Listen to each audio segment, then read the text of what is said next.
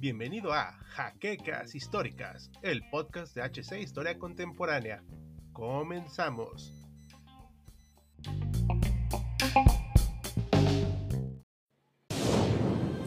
Bienvenidos a HC Historia Contemporánea, la página histórica por excelencia.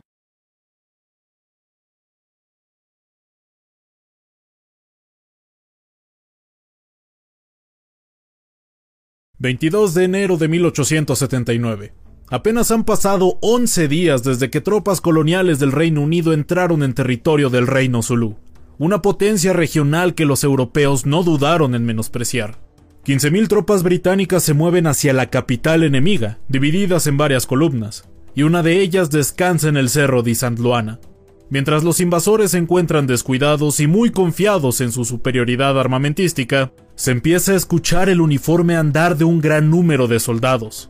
Las tropas coloniales no esperan refuerzos, pero los pasos son cada vez más y más fuertes, hasta que se dan cuenta que 20.000 soldados zulúes están marchando directo hacia ellos. Y en pocas horas, los 1.800 soldados ingleses que se sentían en una excursión serán destruidos. Luego de terminar con la columna inglesa, el siguiente objetivo del imponente ejército a cargo del príncipe Dabulamansi Campande es un pequeño puesto de avanzada junto a un vado del río Búfalo, apenas a 20 kilómetros de distancia de San Luana.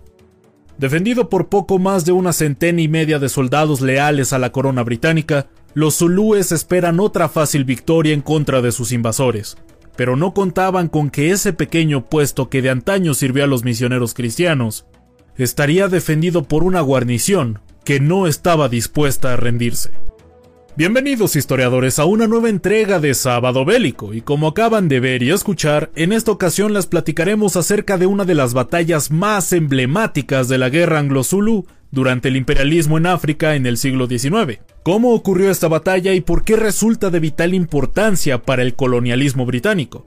Hoy en HC Historia Contemporánea comprenderemos su papel en la historia del Reino Unido y cómo ayudó en gran medida a forjar ese sentimiento nacionalista y expansionista de los súbditos ingleses. Pero antes de empezar les recordamos que si quieren apoyarnos pueden visitar nuestro Patreon cuyo enlace está en la descripción del video. Además de que acciones como dejar su like, suscribirse al canal, dejar un comentario luego de ver el video, pero sobre todo compartir este material, nos ayuda mucho a seguir creciendo. Y sin nada más que añadir, comencemos. Las incursiones británicas en África habían sido de distinta intensidad, siendo en la zona Zulu en la parte sur del continente uno de sus mayores retos. Como no se enfrentaban a una sociedad desorganizada, sino a un Estado propiamente dicho, se utilizó la diplomacia con amenaza bélica para intentar disolver a su imperio, uniéndolos así a la confederación que se intentaba hacer en Sudáfrica. Sin embargo, los zulúes no estaban de acuerdo con esto, y el rey Cesguayo buscaba pelear con sus 40.000 soldados para buscar al menos una paz negociada. Por ello, se envió un gran contingente de tropas británicas entre 1878 y 1879 a la zona, con la intención de forzar la rendición del monarca africano. Aproximadamente 16.500 unidades fueron mandadas, las cuales se dividieron en varias columnas para tratar de rodear y destruir a la resistencia zulú. Sin embargo, el general Lord Chelmsford, en un acto de una auténtica irresponsabilidad, expuso a sus 1800 tropas ante sus enemigos al no tomar las medidas defensivas necesarias.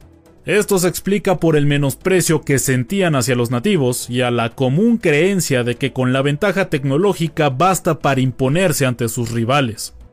Aunque es cierto que tecnológicamente los soldados Zulu estaban en desventaja, esto no significa que no tuvieran una organización jerárquica ni que no supieran pelear. Llevaban lanzas y escudos de piel de vaca, sí, pero tenían una gran movilidad y estaban acostumbrados a pelear en su propio terreno.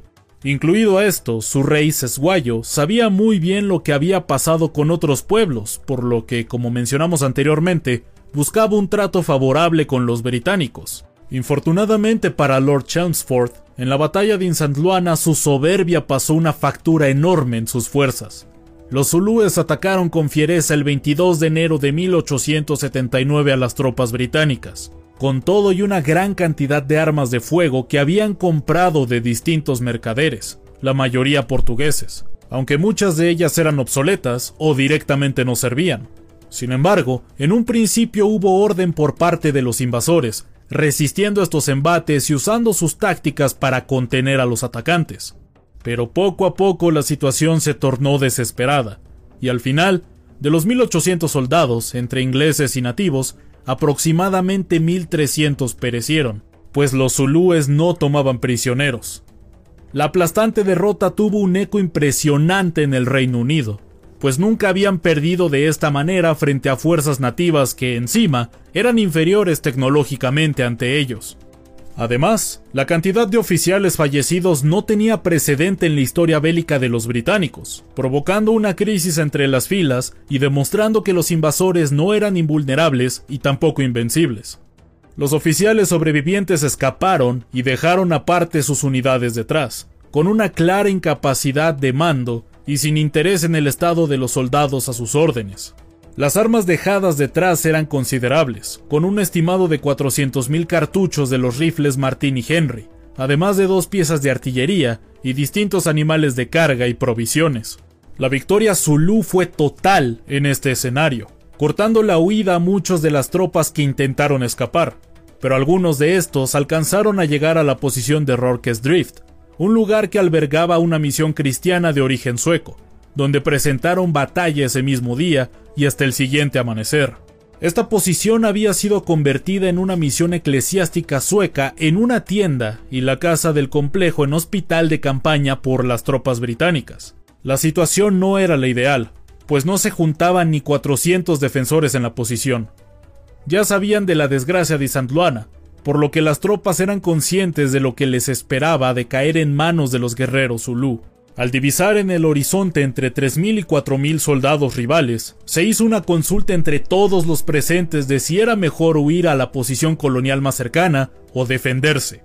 Dada la naturaleza hospitalaria del lugar y a la escasez de caballos o demás vehículos para ayudar a la movilización de heridos, se decidió defender la zona. Los británicos se prestaron a fortificar su posición lo mejor que pudieron, dada su muy evidente desventaja numérica.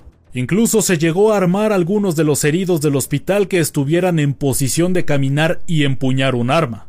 Esto ayudó en la defensa del lugar, ya que la mayoría de los ahí presentes sabían usar armas de fuego de manera competente, y era necesario disponer de todos los gatillos que pudieran si querían tener una oportunidad de defenderse. Los Zulu, en cambio, aunque sí conocían las armas de este estilo, las veían como una herramienta de cobardes, y preferían usar sus lanzas ante sus enemigos, aunque eso no implica que no quisieran utilizar los fusiles que tenían a su disposición. Sin embargo, su pericia con ellas era cuanto menos cuestionable, pues apuntaban muy alto pensando que de esa manera el tiro era más potente. Pero para bien o para mal, provocaron cinco bajas con estas armas. Finalmente, la batalla inició a las 16 con 20 horas cuando una unidad de caballería que apoyó brevemente a los sitiados de Rorke's Drift atacó fugazmente al costado de las columnas Zulu, pero debido al cansancio del enfrentamiento anterior, decidió retirarse, provocando el pánico en algunos de los defensores de la misión. Con esto, solo quedaron 154 personas aptas para poder entablar una defensa efectiva en Rorke's Drift, cambiando algunos de los planes, como usar parte de las cajas de sus provisiones como muro de contención para lograr establecer un mejor perímetro defensivo dentro del complejo. Los Zulu empezaron a atacar el lado del hospital del muro norte de la misión, recibiendo fuego de los británicos que defendían la posición. Como los atacantes no traían escaleras y era un punto alto para ellos, recurrieron a subirse encima de otros y atacar con sus lanzas a los defensores, incluso buscando quitarles sus rifles de las manos. De hecho, hicieron algunos disparos que significaron cinco bajas de las tropas británicas, dejando en claro que eran perfectamente capaces de hacer daño con sus pocas armas de fuego. La posición del muro norte se hacía insostenible, por lo que se procedió a abandonarla para poder tener un mejor punto de defensa en la parte interna de la misión, hacia el patio. El hospital de igual manera fue defendido, pero teniendo que trasladar de a poco nueve de los once pacientes heridos, siendo asesinados los otros dos mientras aún estaban en sus camas. Poco a poco, Los británicos iban retrocediendo ante los embates constantes y aguerridos de sus atacantes. La situación se fue tornando desesperada cuando el hospital terminó por incendiarse. Los soldados británicos están aislados y a su suerte en una zona inhóspita, sin capacidad de comunicarse con otros aliados y alejados de cualquier punto seguro. Además, están rodeados de miles de enemigos que no les tiemblan las manos para aniquilarlos.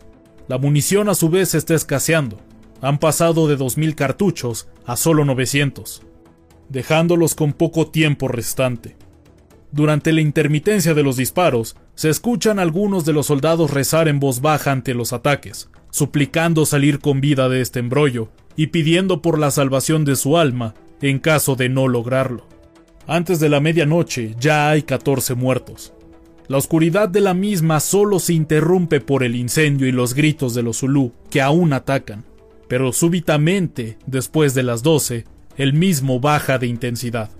Se ha acabado se preguntan los estresados defensores, cuyo silencio es interrumpido a las 2 de la mañana por disparos a distancia, seguidos por un par de asaltos que solo buscan intimidar a sus oponentes. A las 4 de la mañana, los zulúes inician su retiro y solo queda el campo de batalla con heridos y muchos muertos. Con esta nueva calma se inicia el rastreo de supervivientes y también de rifles, para ver qué se podía utilizar, pero al final los británicos notaron que la cantidad de zulúes muertos era muy considerable, tomando en cuenta que eran una reducida fuerza en comparación con sus atacantes. Debido a que sus rivales no habían tenido ninguna consideración con ellos, tampoco la mostraron ante los heridos que hallaron, notándose esta venganza especialmente cuando llegaron las tropas del general Lord Chelmsford. Debido a lo ocurrido el día anterior, se comenta que incluso enterraron algunos de los lastimados aún estando vivos, mostrando la crudeza del conflicto que se había gestado entre ellos. La batalla de Rorke's Drift fue una de las primeras en una guerra que rápidamente se tornó cruda y salvaje por parte de ambos bandos, concluyendo con la extinción del reino Zulu. Si bien los británicos lograron sobrevivir aquella madrugada, no lo harían sin bajas, perdiendo a 17 de sus compañeros de armas y teniendo otros 15 heridos, mientras que se calcula que los zulúes perdieron entre 350 hombres a 400 junto a 500 heridos. Tras esta batalla, los ingleses lograron lavar un poco el rostro de las tropas coloniales británicas tras el desastre que había supuesto Isandloana, además de provocar que la determinación por la conquista de la zona Zulú se volviera incuestionable, pues se requería mostrar al mundo que la primera potencia seguía siendo el Reino Unido, y sobre todo, debido a las nociones sociales y colonizadores de la época, era inadmisible este fracaso frente a tropas nativas. Y pese al rotundo fallo que tuvieron horas antes de iniciar la batalla de Rorke's Drift, 24 horas después marcaron un hito en la historia militar, pues completamente rodeados, ante un enemigo perspicaz, implacable y que contaba con más de 3.000 efectivos, 150 soldados victorianos decidieron que esa noche no sería la última de sus vidas. Y esto es todo por esta nueva entrega de Sábado Bélico. Esperamos haya sido de su agrado y si fue así, ya saben qué hacer para apoyarnos. También aprovechamos para agradecer a nuestros mecenas de Patreon que nos ayudan a mantener el ritmo de producción del canal, tal como el buen José Mendoza, los acompañó de Auslanda y ya nos veremos en el próximo campo de batalla.